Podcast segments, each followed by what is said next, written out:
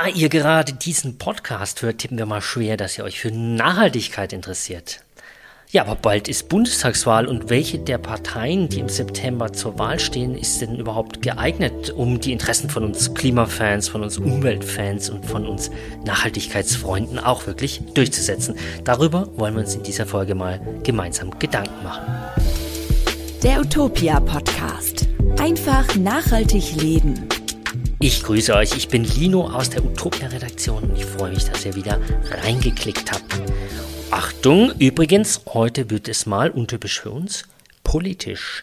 Denn meine Kollegin Kathi und ich sprechen heute über die anstehende Bundestagswahl 2021. Kathi, ich grüße dich. Hallo Lino. Genau, heute in dieser Folge wollen wir uns ein paar wichtigen Fragen zur Wahl stellen. Da gibt es zum einen die Frage, was unterscheidet eigentlich die Erst- und die Zweitstimme? Und warum ist es überhaupt wichtig, zur Wahl zu gehen?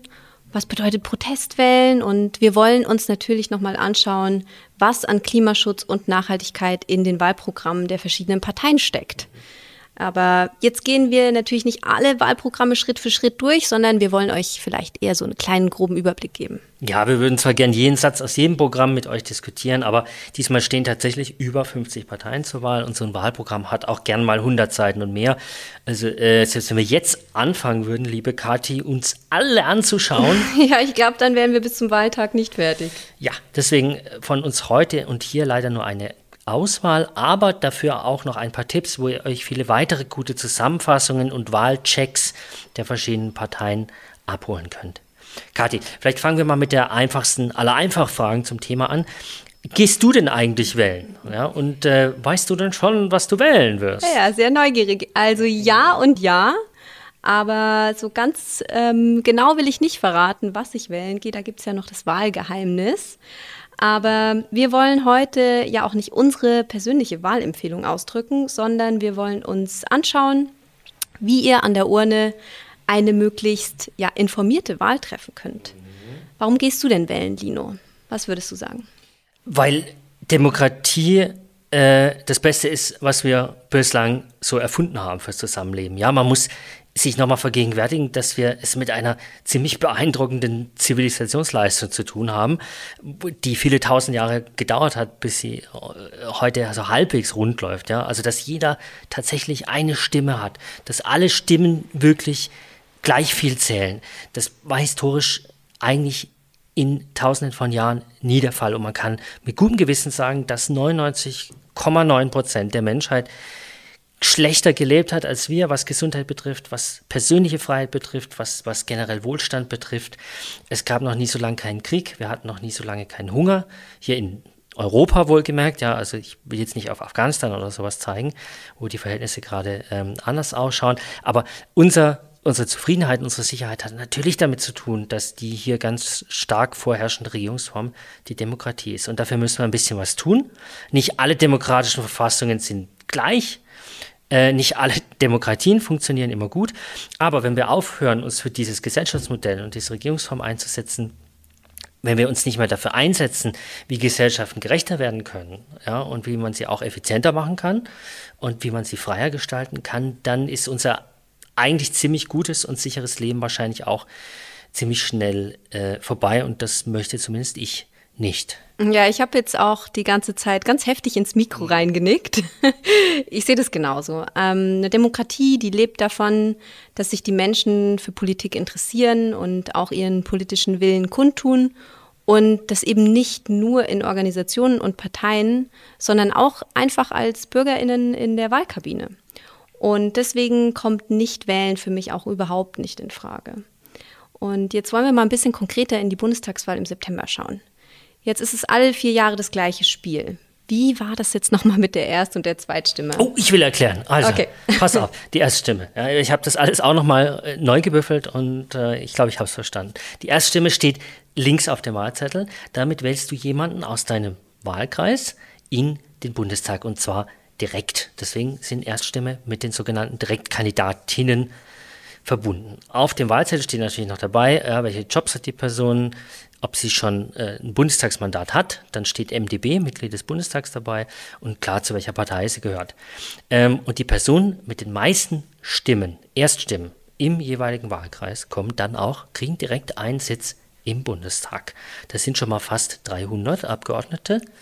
Ähm, die weibliche Form ist, glaube ich, auch Abgeordnete, weil wir entsprechend viele Wahlkreise haben.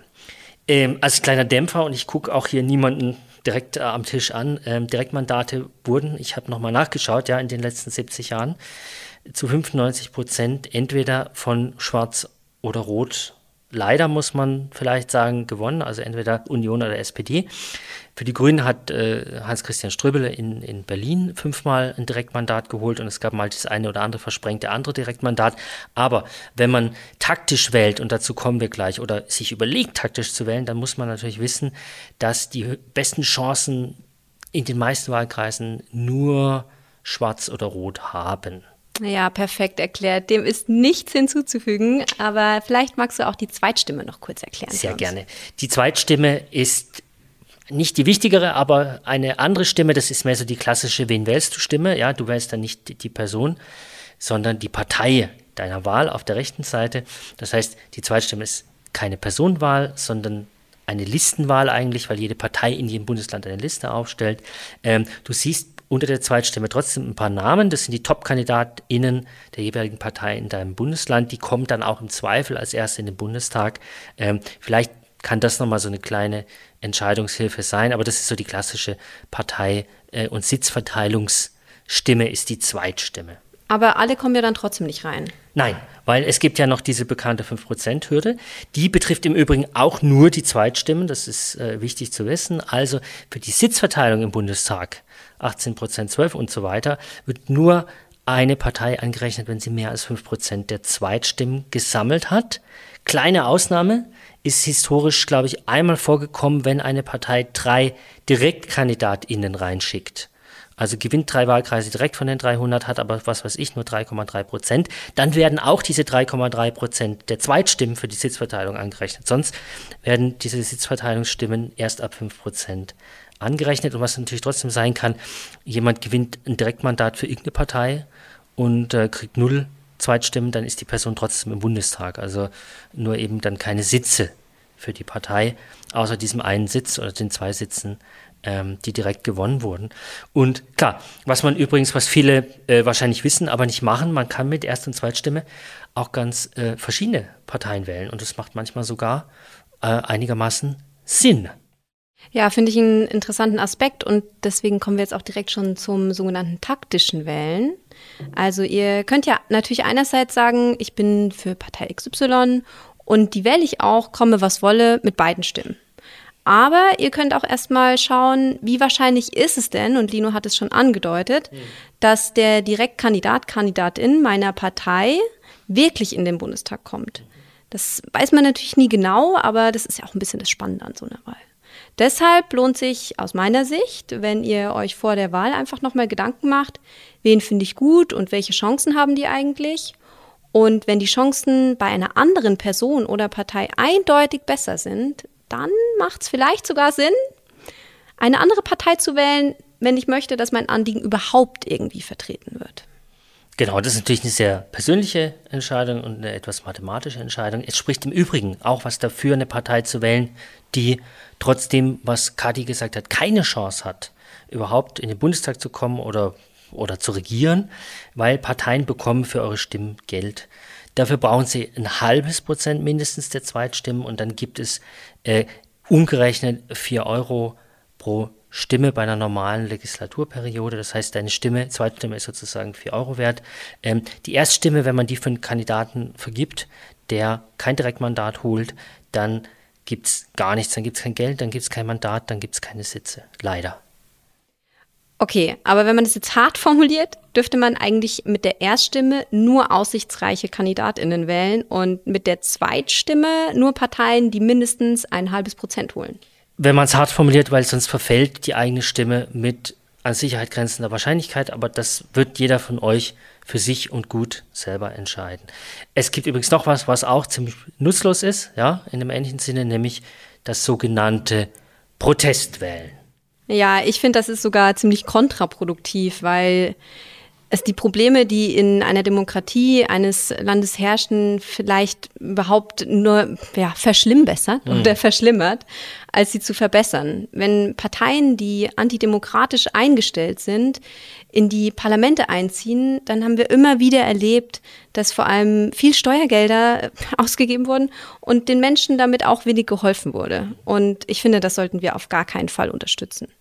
Wir brauchen in einer Demokratie keine antidemokratischen Parteien, um etwas zu ändern, sondern bessere demokratische Parteien mit noch besseren Ideen, besseren Programmen und besserem Personal.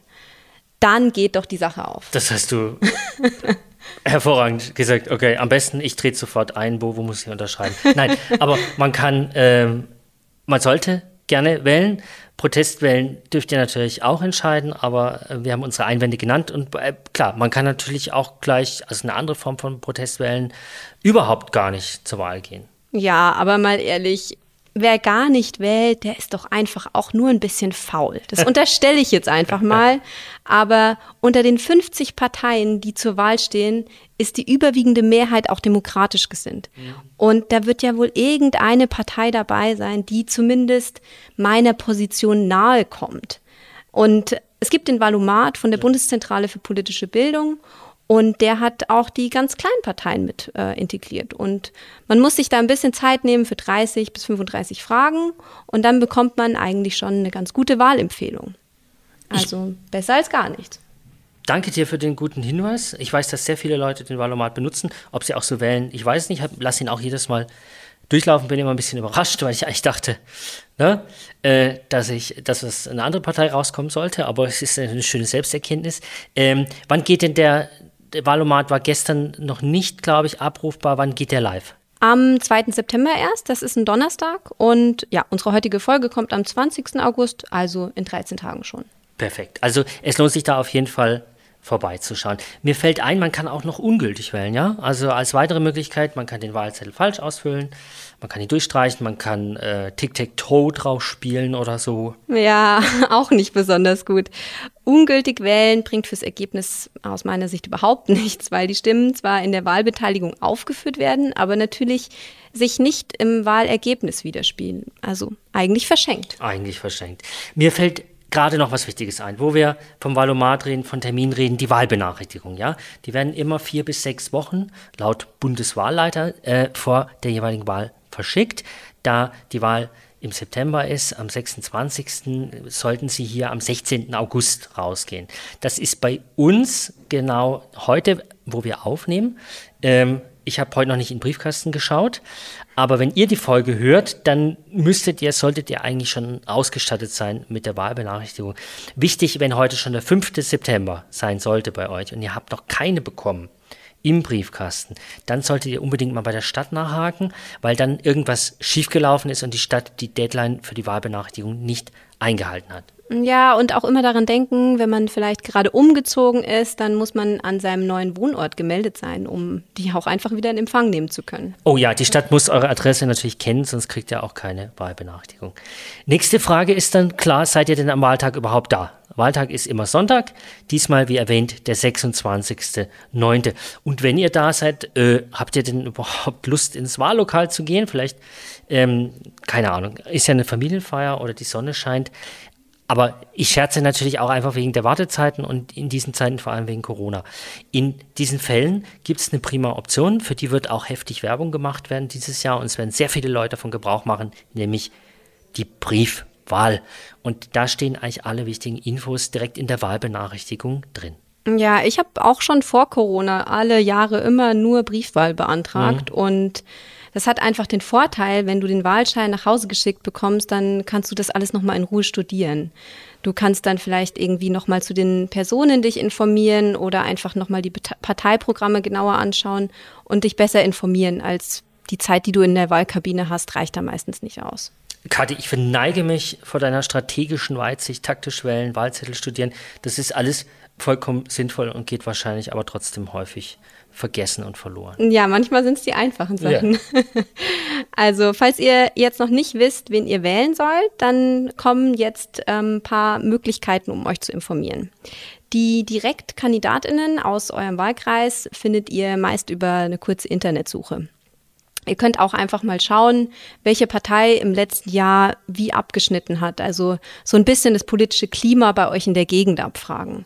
Und falls es Veranstaltungen gibt, kann ich euch auch nur empfehlen, geht da einfach mal hin. Schaut euch die Kandidatinnen an und macht euch ein eigenes Bild davon.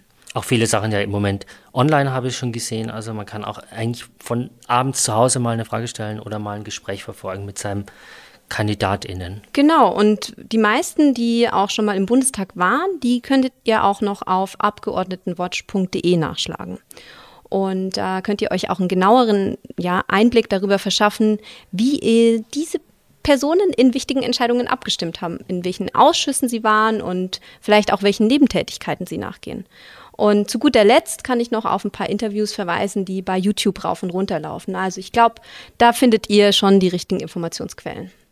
Ich danke dir sehr. Bei den Parteien gibt es natürlich auch die einzelnen Wahlprogramme, die gibt es alle problemlos online. Natürlich, wir hatten es erwähnt, hat gerne mal 150 Seiten so ein Programm. Wer also nicht bis zum Wahltag mit Lesen oder Podcast hören beschäftigt sein will, der findet eigentlich bei allen Parteien auch Kurzversionen oder solche in einfacher Sprache.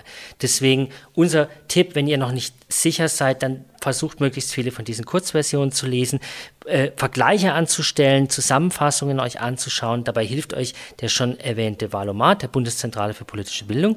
Es gibt aber neben dem Utopia-Podcast auch viele andere wirklich gute und unabhängige oder öffentlich-rechtliche Podcasts, Instagram-Kanäle, YouTube-Kanäle, die sich auch wirklich mal differenzierter mit den verschiedenen Parteien und ihren Programmen auseinanderzusetzen. Ich nenne jetzt mal Deutschland 3000 bei Funk ähm, der sehr empfehlenswert ist und überparteilich. Natürlich Talkrunden im Fernsehen mit Experten, mit den Kandidatinnen. Es wird eigentlich, wie soll ich sagen, in den nächsten Wochen keine Möglichkeit geben, nichts von den Parteien mitzukriegen, die zur Wahl stehen. okay, also ein guter Methodenmix mhm. und sich einfach verschiedene Orientierungshilfen holen, sei es jetzt der Valomat oder auch einfach mal die Talkrunden im Fernsehen zu schauen, kann auf jeden Fall helfen. Jetzt mal ans Eingemachte. Uns interessiert ja eigentlich, wie stehen die unterschiedlichen Parteien denn zu Nachhaltigkeit, Umweltschutz und dem Klimathema? Wir haben uns da zwei Vergleiche genauer angeschaut. Das war einmal vom WWF und dann von der Rheinischen Post. Die Links dazu findet ihr übrigens auch in der Podcast-Beschreibung. Und es gibt natürlich viele weitere gute Vergleichszeiten, zum Beispiel klimawahlcheck.org, wählbar2021.de, dann gibt es von den Verbraucherzentralen Wahlcheck und die sehr empfehlenswerte Seite Klimapledge, ähm, für den sich die wichtigsten Umweltorganisationen einsetzen. Ich werfe euch das jetzt einfach mal an den Kopf, könnt ihr alles schön selber nachgoogeln und verfolgen. Alles schöne Übersichten, gute Sachen. Ja, apropos Verbraucherzentrale, mhm. kleiner Einschub von mir.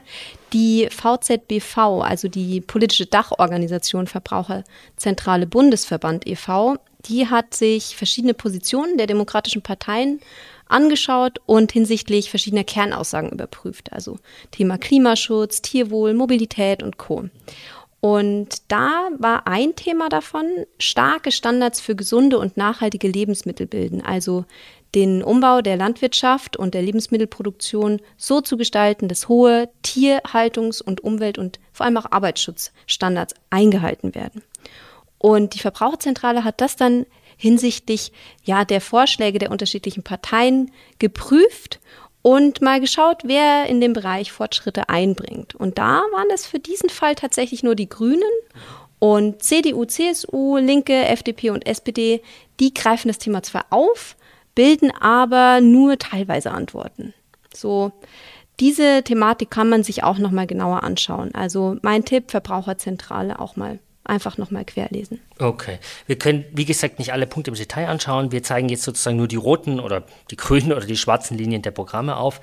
Dass es in Deutschland klimapolitisch nicht so besonders rund läuft in den letzten Jahren, das wissen wir ja spätestens äh, nicht nur seit den Überflutungen, sondern auch seit dem Urteil des Bundesverfassungsgerichts aus diesem Jahr, wo festgestellt wurde, die deutschen Klimaziele sind einfach nicht ambitioniert genug, was den Schutz der Freiheitsrechte der kommenden Generationen betrifft. Dafür verantwortlich, klar, vor allem jetzt die große Koalition CDU, CSU und SPD, die haben ja schließlich in den letzten Jahren regiert. Apropos CDU, CSU, die Union, und das ist jetzt sozusagen unsere Kurzzusammenfassung des schwarzen Programms hält in ihrem Wahlprogramm entsprechend weiter am endgültigen Kohleausstieg im Jahr 2038 fest. Das ist noch ein bisschen hin. Viele WissenschaftlerInnen sind sich einig, dass das eher zu spät ist. Auch sonst sind natürlich die Klimaschutzziele der Union eher, ja, wie soll ich sagen, etwas vage, so wie der ganze Laschet-Wahlkampf einen etwas vagen Eindruck macht. Die Erneuerbaren sollen natürlich ausgebaut werden. Wie genau, das steht nicht drin. Der Ausbau der Windkraft ist ja zum Beispiel in Deutschland noch gedeckelt, also wie viel neue Spargel man überhaupt in die Landschaft stellen darf. Dafür ist unter anderem die Union verantwortlich. Was bei den Schwarzen auffällt, ist ein konkretes Datum, ab wann in Deutschland keine Verbrenner mehr zugelassen sein sollen. Man kann also sagen, die Union leugnet den Klimawandel natürlich nicht äh, und sagt auch, dass da mehr getan werden muss. Aber es steht nicht schrecklich viel dazu in ihrem aktuellen Wahlprogramm. Ja, bei der SPD, da sieht es ein bisschen anders aus. Seit der Kohleausstieg in Deutschland beschlossen ist, hat man irgendwie auch so ein bisschen das Gefühl, dass die SPD ambitionierte Klimaschutzziele hat. Das könnte vielleicht auch daran liegen, dass der Konflikt um die Kohle jetzt erstmal beendet ist, wo sie ja sehr auf der Seite der Beschäftigten in der Industrie war. Sie fordert einen schnellen Ausbau von Sonne, Wind und Geothermie und ja, den dazugehörigen Infrastrukturen letztlich. Und dass die Bürgerinnen und Bürger an der Energiewende beteiligt werden sollen. Dieser soziale Aspekt, der immer bei der SPD mitschwingt, ist natürlich wichtig und wird auch von anderen Parteien schlichtweg unterschlagen. Die SPD hat aber auch kein endgültiges Datum für das Ende des Verbrenners. Ja, wir sind halt ein Autoland im Guten wie im Schlechten. Die Grünen, äh, auch die versuchen natürlich Ökologisches mit Sozialem zusammenzudenken. Die wollen nämlich ein sogenanntes Energiegeld einführen. Das, was der Staat jedes Jahr über diesen neuen CO2-Preis einnimmt, soll den BürgerInnen dann wieder ausgezahlt werden. Und zwar je nachdem, wie viel CO2 der einzelne Bürger, die einzelne Bürgerin selber verbraucht hat. Wer mehr verbraucht, kriegt weniger zurück und wer weniger verbraucht, entsprechend mehr. Wie genau das jetzt ausgezahlt werden soll, ist noch nicht beschrieben, aber das ist zumindest das Ziel. Außerdem wollen die Grünen ordentlich Schulden machen und jedes Jahr 50 Milliarden in Klima- und Infrastrukturmaßnahmen stecken. Der Kohleausstieg soll schon 2030 statt 38 wie bei anderen äh, durchgezogen werden und das Ende des Verbrenners hat auch ein Datum, nämlich ebenfalls 2030. Das ist schon ziemlich bald. Die Grünen haben also, ähm, auch wenn das jetzt keine Riesenüberraschung ist, ein relativ ambitioniertes Klimaschutzprogramm, das auch die finanziell Schwächeren mitzudenken versucht. Wie viel davon natürlich später in einer möglichen Koalition umgesetzt werden kann, ist ungewiss. Das gilt aber auch für alle anderen Parteien und ihre Ziele. Ja, bei der Linken, da liest sich das Klimaschutzprogramm im Wahlprogramm zumindest am ambitioniertesten. Und die stehen aber auch in den Umfragen leider bisher am schwächsten da. Also das Klimaziel ist das ehrgeizigste. Da soll Deutschland bereits 2035 klimaneutral werden. Und außerdem verbindet ja die Linke eigentlich immer ihr Programm sehr geschickt mit sozialen, ökologischen und finanziellen Faktoren. Laut der Linken kann Klimaschutz nur durch eine Mischung aus Schulden, Investitionen, Ordnungsrecht und Anreizen funktionieren. Das ist eigentlich ganz schön zu lesen, wie ich finde, weil dieser Partei in der Vergangenheit ja oft auch vorgeworfen wurde, die Klimakrise noch gar nicht so richtig auf dem Schirm zu haben. Die FDP bleibt noch von den größeren Parteien, die auch tatsächlich ja, Koalitions- oder Regierungschancen haben, will eher keine Einschränkungen, setzt stattdessen auf ihr Lieblingsschlagwort Innovation, auch gerne mal digitale Innovation. Wasserstoff kommt da oft vor. Äh, der ist ja allerdings, wie ihr wahrscheinlich wisst, nur nachhaltig, wenn er aus grünem Strom hergestellt wird. Das ist bislang noch sehr teuer, deswegen kann man sagen, dass der flächendeckende Einsatz von Wasserstoff ähm, als Forderung zum jetzigen Zeitpunkt noch nicht besonders ökologisch erscheint, auch wenn er sich vielleicht so liest. Äh, auch sonst geht es der SPD meist um technologische Neuerungen. Problem ist natürlich, dass wir die Klimakrise, und das ist Konsens, jetzt oder besser gestern aufhalten müssen mit der Technologie, die wir jetzt eben haben und nicht mit irgendwelchen Erfindungen, die erst in ein paar Jahren kommen. Da könnte man die FDP sozusagen ein bisschen für naiv halten, weil sie sagen, ja, und dann gibt es Geoengineering und solche Dinge und dann wird alles gut. Wir haben diese Sache noch nicht, wir wissen nicht, ob wir sie haben werden. Wer die FDP wählt, der kauft natürlich ein bisschen äh, diesen Joker oder dieses Fragezeichen mit ein. Ähm, was bei FDP und Union grundsätzlich auffällt, Klimaschutz wird immer eher als ein bisschen Ballast mitgehandelt, damit die heilige Wirtschaft bitte nicht am Wachstum gehindert wird. Ähm, es soll immer noch mehr Geld verdient werden. Gut, dafür stehen diese Parteien. Das sind, ähm, die sind eher prokapitalistisch, andere Parteien sind eher kritisch. Und bitte, der Wohlstand soll weiter steigen. Das ist zwar überhaupt nicht zu beanstanden. Wir merken aber jetzt aus unserer Perspektive mit viel Macht, dass so eine Haltung vielleicht unter den momentanen Bedingungen nicht mehr besonders zukunftsfähig ist und unsere Lebensgrundlagen gefährdet und natürlich die von unseren Kindern und auch von anderen Menschen. Aber letztlich werden wir an der Urne alle einzeln entscheiden, wo wir unsere Schwerpunkte setzen. Ja, also grundsätzlich lässt sich zusammenfassen, dass die fünf größten demokratischen Parteien den Klimawandel durchaus als Gefahr anerkennen. Aber so wirklich sinnvolle Maßnahmen oder auch ein bisschen mehr in ihren Parteiprogrammen, das steht dann wirklich bei der SPD, Linke und Grüne. Union und FDP setzen eher auf Innovation und vage Ziele und haben aus meiner Sicht die Chancen einer klimafreundlichen Wirtschaft noch nicht so ganz begriffen. Und dann gibt es natürlich noch sehr viele kleine Parteien. Hervorzuheben im Klimaspektrum ist noch die, die Klimaliste, die jetzt äh, bundesweit auch antritt. Also vielleicht für euch als Utopia-HörerInnen auch mal ein Blick wert.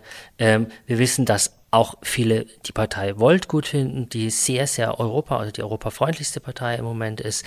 Vielleicht auch da nochmal einen Blick reinwerfen. Das jetzt eher als persönliche Tipps von mir und bitte nicht äh, Utopia oder Kathi oder so auf die Fahnen schreiben. So, wir hoffen, ihr konntet bei unserem Parfos-Ritt durch die Bundestagswahl jetzt wenigstens ein paar gute Hinweise hier und da mitnehmen, die euch helfen, am 26. September das Kreuz ja, nicht an der richtigen Stelle zu machen, sondern eben an der Stelle, mit der ihr euch wohlfühlt und von der ihr auch glaubt, dass sie was bringt für uns und unser Land und die Welt. Denkt dran, Briefwahl ist eine gute Möglichkeit. Denkt dran, was wir zum taktischen Wählen gesagt haben. Schaut euch bitte die Links an, die wir in der Beschreibung posten. Da sind eben auch noch andere Umfragen und Klimawahlchecks und Rechner dabei, die eure Entscheidung unterstützen können. Ja, Lino, mir hat es richtig Spaß gemacht. Yes. Ich habe jetzt Bock zu wählen. und für euch, ich kann euch noch empfehlen, die Podcast-Folge zur CO2-Steuer zum Nachhören. Alles klar, das war es dann soweit von uns heute. Wir bitten euch, passt auf euch auf und. Geht wählen. Jawohl, geht wählen. Hört bald wieder rein. Macht's gut. Tschüss. Tschüss. Der Utopia Podcast. Einfach nachhaltig leben.